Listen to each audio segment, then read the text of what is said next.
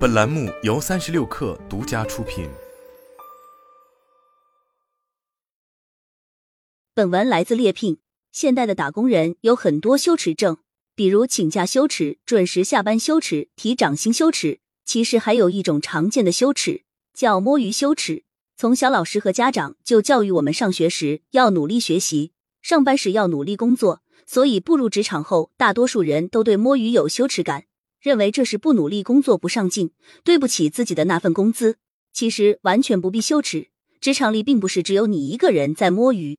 三六氪研究院发布的《二零二二年轻人职场摸鱼报告》显示，百分之九十六点一八的年轻人会在平时工作中摸鱼，从不摸鱼的员工只占百分之三点八二。员工摸鱼的时间也是惊人的，超过六成的九五后员工每天至少摸鱼一小时，一年合计摸鱼三十个工作日。看到这么多人都在摸鱼，你心里平衡了吗？再看看这么多年轻人一年有一个多月的时间在带薪摸鱼，你估算一下你的摸鱼时间还平衡吗？不可否认，沉浸于摸鱼是浪费时间、影响工作效率，被老板们深恶痛绝。但是赌摸鱼不是偷懒，反而能提升工作效率。在高强度脑力劳动后，大脑也需要休息，休息几分钟就能恢复活力。摸鱼是为了更高效的工作，并不是偷懒拖延，更不是不求上进、躺平与摆烂。研究表明，微休息是平衡心理健康和工作效率的关键。二十世纪八十年代，美国科学家做过一项实验，试图了解微休息对工作效率的积极影响。他们邀请了二十位参与者，在一个搭建的工作室里工作二天。工作内容是高度重复、枯燥的数据输入任务。不过，每工作四十分钟，会让参与者暂停手头工作，在工位上休息数十秒。他们测量了这些参与者休息前后的心率，并记录了他们的工作效率。结果显示，微休息时间稍长的人往往心率较低，心情会更加平静，在工作中犯的错误也会减少。也就是说，微休息有助于减少失误、提高效率，且让员工的压力减小，心态变得更好了。之后的一九九八年，两位荷兰科学家提出了一个有关工作和休息的理论——努力恢复理论。这个理论认为，在努力工作时，人体内的压力系统会启动。由于工作会不断耗费人体内的资源，人的负面情绪和疲惫感会快速增加。而短暂的微休息，也就是摸鱼。能让人们从工作压力、疲劳、不良情绪中短暂分离，恢复精力，进而能更好的投入到下一段工作中。所以，工作间隙要适度休息，才能回归好的状态。要不怎么中小学生上课四十五分钟后还要休息十分钟呢？这是一样的道理。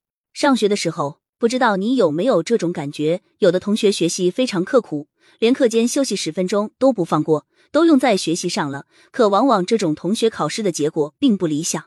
而另一种同学并没有每天熬夜学习到深夜，而是该学习时学习，该睡觉时睡觉，有张有弛，学习没那么刻苦费力，成绩却一向不错。弦一直绷得太紧就会断掉，职场也是一样，需要松弛感，劳逸结合才更高效。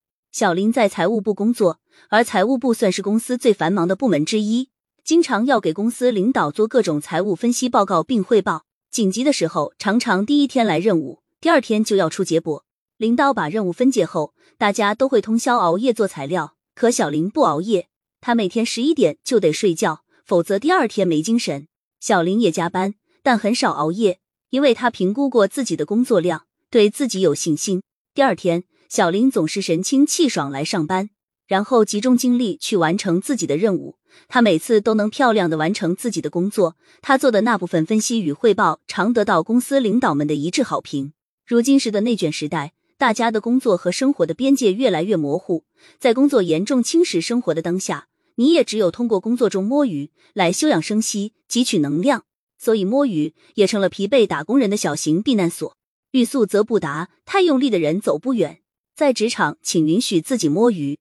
磨刀不误砍柴工，工作的正确姿势是抓住努力时的每一分钟，而不是抓住每一分钟去努力。想要职业生涯开挂，就必须过好职场的每一天。而想每一天都元气满满，你就要找到让自己迅速恢复精力的摸鱼方式。每个人都有适合自己的休息方式，这些方式甚至是截然相反的。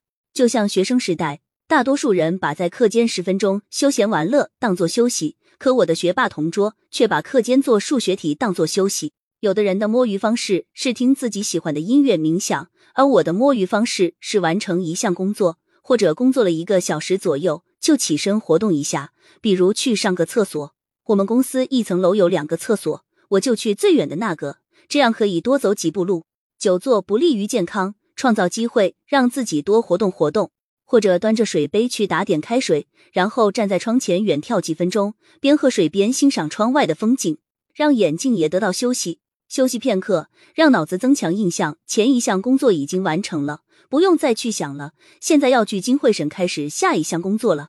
同时，也给了自己一个信念：接下来我会把工作做得更好。一个小小的微休息，也是你不断自我激励、随时调整工作节奏、调节负面情绪的好工具。